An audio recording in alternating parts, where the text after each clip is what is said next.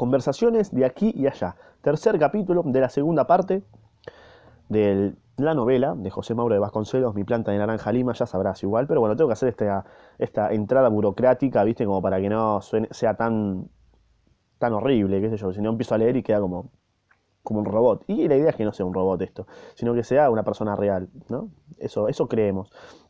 Bueno, te doy la bienvenida a este ámbito podcastero del ojete y comienzo a leer el tercer capítulo que seguramente te debe chupar un huevo, pero no importa, a mí me interesa porque está buena la novela, está muy, muy interesante, ¿ok? Comienzo. Conversaciones de aquí y allá. ¿Sabes, Minguito? Ya descubrí todo, todo, todito. Él vive al final de la calle Barón de Capanema. Bien, al final, y bien al final, allá al, fondo, ¿viste? Y guarda el coche al lado de la casa. No sé si te importa. Tiene dos jaulas, una con un canario y otra con un azulado. Un azulado es un nombre común a varias especies de pájaros brasileños, ¿ok? Así que nada, fui allá bien temprano, como quien no quiere, como quien no quiere nada. Perdón si hago ruido y te molesta. ¿eh? Llevando mi cajoncito de ilustrar. Tenía tantas ganas de ir, minguito, que, que esa vez ni sentía el, el, que, el peso de... Para que me parece chiquito cuando cambio de página, es una paja esto. Dale, bro, estoy haciendo zoom como un boludo. Ahí va que no sentía el peso de mi cajón. Cuando llegué, cuando llegué miré bien la casa y me pareció demasiado grande para una persona que vive sola.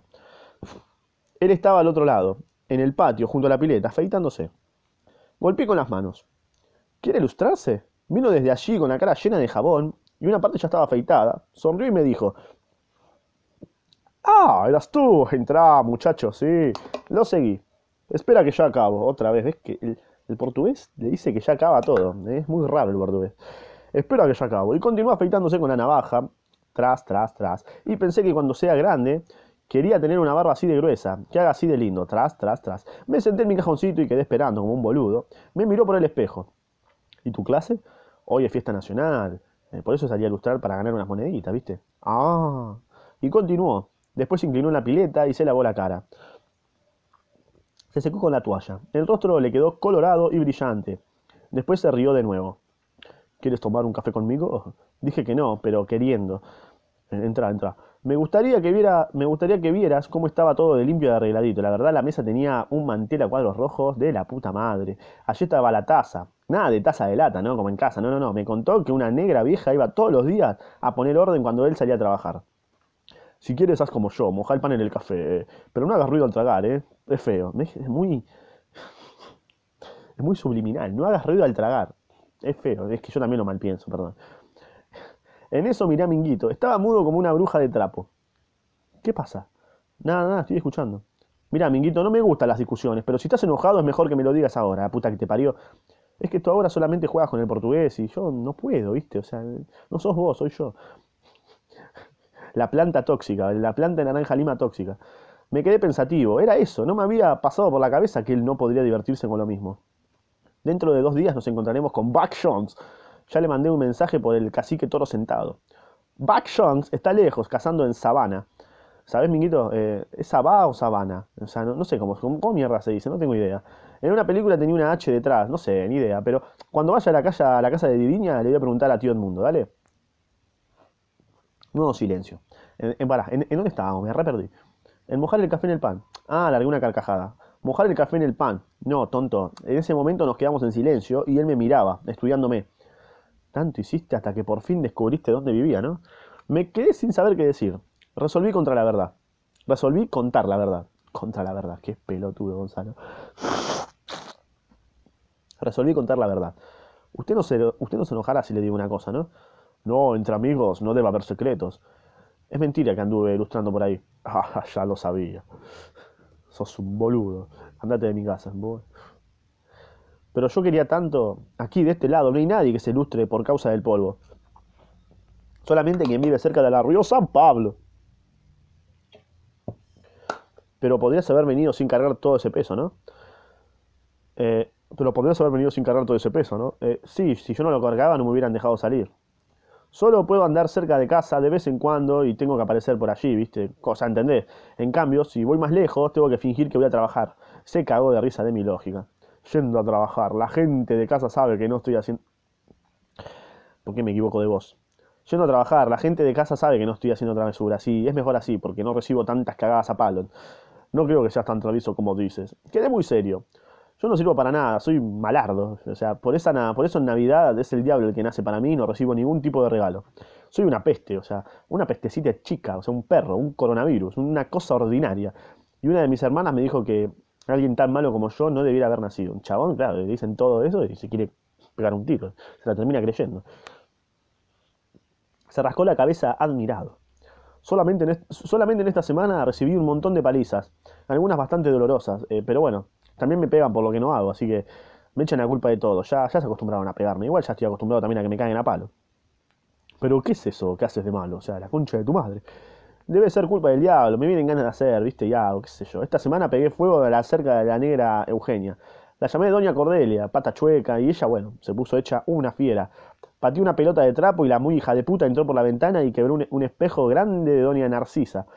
Con la baladeira, rompí tres lámparas. Le tiré una pedrada a la casa del hijo de Don Abel. Basta, basta. Se ponía la mano en la boca para esconder la sonrisa. Para esconder la sonrisa. Pero todavía hay más, ¿eh? No, no terminé. O sea, arranqué todas las plantas que Doña Tentena acababa de plantar. Le hice tragar una bolita al gato de Doña Rosena. Ah, eso no, no me gusta que maltraten a los animales. Sos un hijo de puta, tómate el abuelo, cada para otra vez. Pero no, pero no esas de las grandes, era una bien chiquita. O sea, le dieron un purgante al bicho y salió. Y en vez de devolverme la bolita, lo que me dieron fue una cagada palo. Pero bueno, peor fue cuando yo estaba durmiendo y papá me agarró el sueco y me tiró unos suecazos. Yo ni siquiera sabía por qué me pegaban. ¿Y por qué fue? Y fuimos muchos chicos a ver una película, ¿viste? Entonces entramos en la segunda sección porque era más barato. Entonces tuve ganas, ¿sabes? Me quedé bien en el rincón de la pared, meando. Aquella agua corría. Es una tontería que uno tenga que salir y perderse un pedazo de la película, pero bueno, usted ya sabe cómo somos los chicos. Basta que uno lo haga para que todos los demás lo hagan también. Y así todo el mundo se fue hacia rincón y pronto se formó un río. Me daban en el cine, unos boludos. Al fin lo descubrieron y bueno, ya sabes, fue el hijo de don Pablo, me prohibieron ir al cine, Bangú, durante un año, hasta que tenga juicio. Pero bueno, la noche el dueño se lo contó a mi papá y él no hizo ninguna gracia. Pero bueno, está bien que me hayan cagado a Pablo ahí, qué sé yo. Aún así, Minguito continuaba enfadado. Ah, estaba hablando con Minguito. Yo pensé que estaba hablando con el portugués. Mira, Minguito, no, necesitas quedarte con esa cara. Él es mi mejor amigo, pero tú, él es el rey. Ah, no, le estaba contando cuando estaba hablando con el portugués y ahora habla con Minguito, bien. Mira, Minguito, no necesitas quedarte con esa cara. Él, es mi mejor amigo, pero tú eres el rey absoluto de los árboles, así como Luis es el rey absoluto de mis hermanos es necesario que sepas que el corazón de la gente tiene, tiene que ser muy grande y debe caber en él todo lo que a uno le gusta. Hubo un silencio. ¿Sabes una cosa, Minguito? Voy a jugar a las bolitas. Hoy estás aburrido, hoy estás muy hortiva. ¿Cómo, te das cuenta que un árbol está hortiva, boludo? Ya de por sí es bastante lúdico en la conversación. Bueno, al comienzo el secreto existió solo porque yo tenía vergüenza de ser visto en el coche del hombre que me diera unas palmadas. Después persistió porque siempre es lindo tener un secreto. Y el portugués me daba todos los gustos en ese sentido. ¿Apa? Nos habíamos jurado a muerte que nadie debería saber nada de nuestra amistad. Primero porque no quería que llevara a los otros chicos, y cuando venía gente conocida, hasta el mismo Totoca, yo bajaba del coche. Segundo porque, bueno, nadie debía molestar a tantos temas que teníamos para conversar. Usted nunca vio a mi madre, ¿no? Es india, hija de indio. Todos allá en casa son medios indios. ¿Y cómo saliste tan blanquito? Y además con cabellos rubios, casi blancos. Y es porque mi vieja hizo cornudo a mi viejo. Bueno, decía eso. Es la parte del portugués. Eh, mamá es india. Eh, es la parte del portugués. Mamá es india, bien morena y de cabellos lisos. Solamente Gloria y yo salimos así. Como gato barcino de mal pelo, ¿viste? Ella trabaja en los telares del molino inglés para ayudar a, a pagar a la casa, ¿viste? El otro día fui a levantar una caja y sentí un dolor horrible. Tuvo que ir al médico. Le di una faja porque tenía una hernia de la concha de la lora. Mamá es buena conmigo igual, ¿viste? Cuando me pega, agarra varillas de Wansuma, que no sé qué es, del fondo, y me pega en las piernas solamente. Bueno, me cago. Vive tan cansada que cuando llega a casa de noche no tiene ganas ni de conversar. El automóvil marchaba y yo conversaba. Lo que es brava es mi hermana mayor. Oh, enamoradiza hasta más no poder, boludo. Cuando mamá la mandaba que me cuidara y paseara, le recomendaba que no fuera más allá de nuestra calle, porque sabía que en la esquina tenía un festejante esperando. Una puta, o sea. Pero ella iba para ese lado que le decían, y, para ese lado que le decían, y allá tenía otro festejante que también la esperaba. Lápices ni había, porque vivía escribiendo cartas para su festejante. Son todas put. Llegamos. Llegamos. Estábamos cerca del mercado y paraba en el lugar establecido. Hasta mañana, muchachito. Él sabía que yo iba a buscar la manera de dar una vueltita por el sitio del estacionamiento, tomar un refresco y recibir sus figuritas.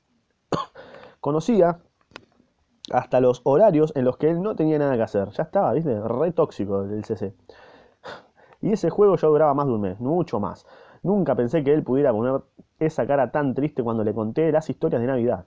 Se quedó con los ojos llenos de lágrimas y pasó sus manos por mis cabellos, prometiendo que nunca más dejaría de tener, de tener un regalo ese día. Qué grande, portugués, loco. Los días pasaban, sin apuro y muy felices, hasta que allá en casa comenzaron a notar mi transformación. No cometía tantas travesuras y vivía en mi pequeño mundo del fondo de la casa. Es verdad que algunas veces el diablo vencía mis propósitos, pero ya no decía tantas palabrotas como antes y dejaba en paz a los vecinos. Bien, bueno, bien, Cece, bien. Siempre que podía, él inventaba un paseo, y fue en uno de ellos cuando detuvo el coche y me sonrió. ¿Te gusta pasear en nuestro coche? ¿Cómo? ¿También es mío?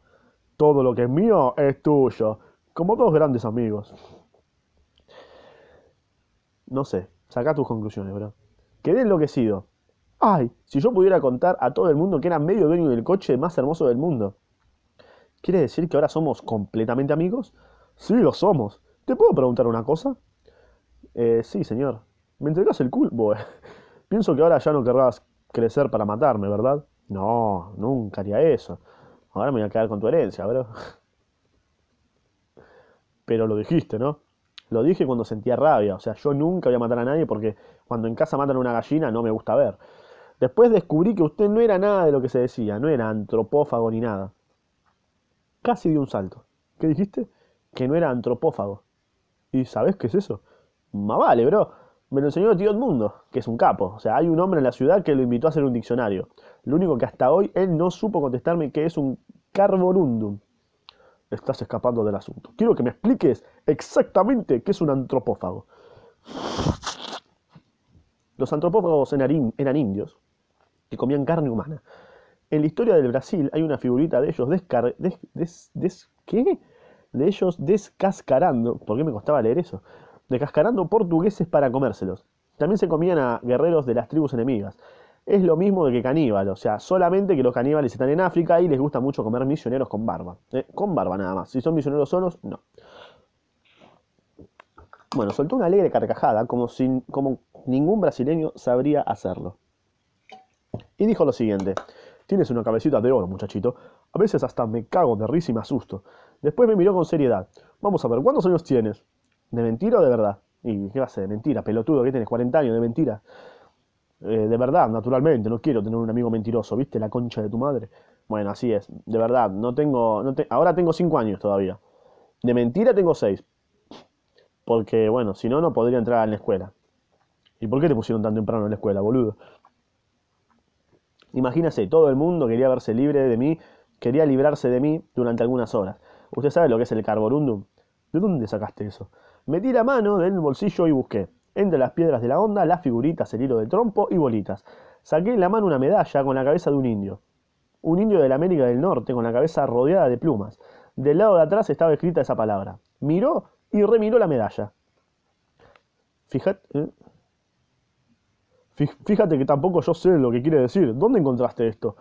Formaba parte del reloj de papá, venía sujeta con una correa para que colgara del, bolsillo del pantalón.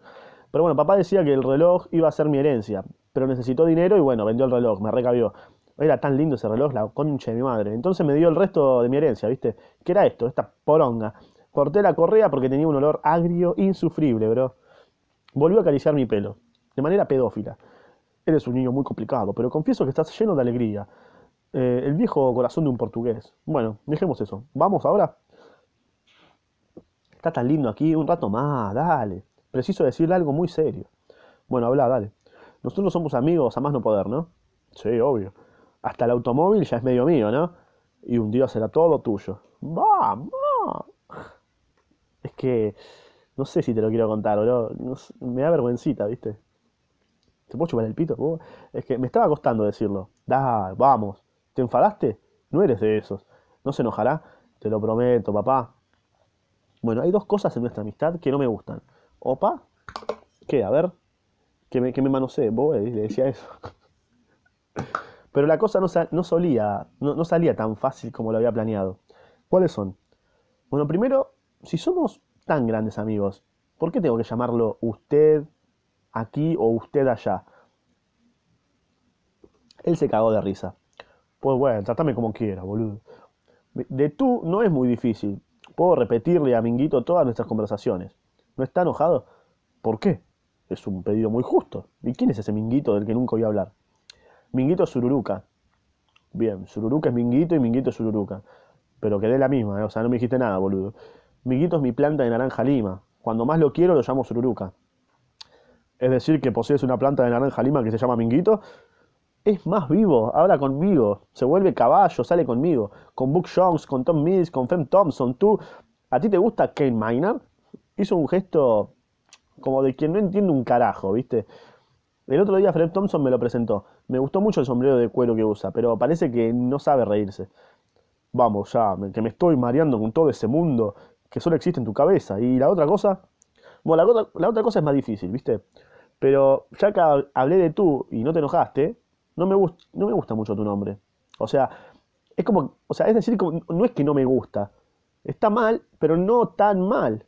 Mal Tan está. Pero entre amigos queda muy, muy raro, ¿viste? Virgen Santísima, ¿qué mierda viene ahora? ¿Te parece que pueda llamarte Baladares? Pensó un poco y se sonrió. Sí, en realidad, no suena bien, pero bueno, qué sé yo.